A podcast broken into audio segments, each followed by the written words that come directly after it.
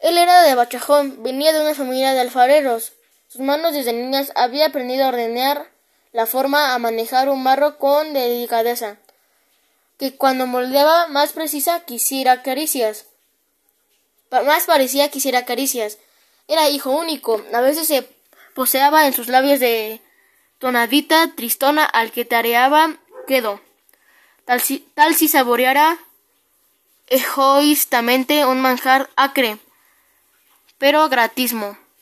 Ese pájaro quiere una, comentó su padre cierto día, cuando sorprendió el canturreo.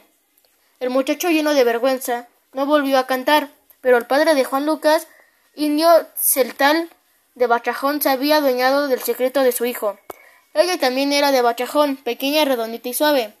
Día con día iba por el agua al richuelo, riachuelo. Pasaba frente al portillo de, de Juan Lucas. Ahí un joven sentado ante una vasija de barro crudo, un cántaro redondo y botijón al que nunca daban fin aquellas manos di diestras e inalcanzables.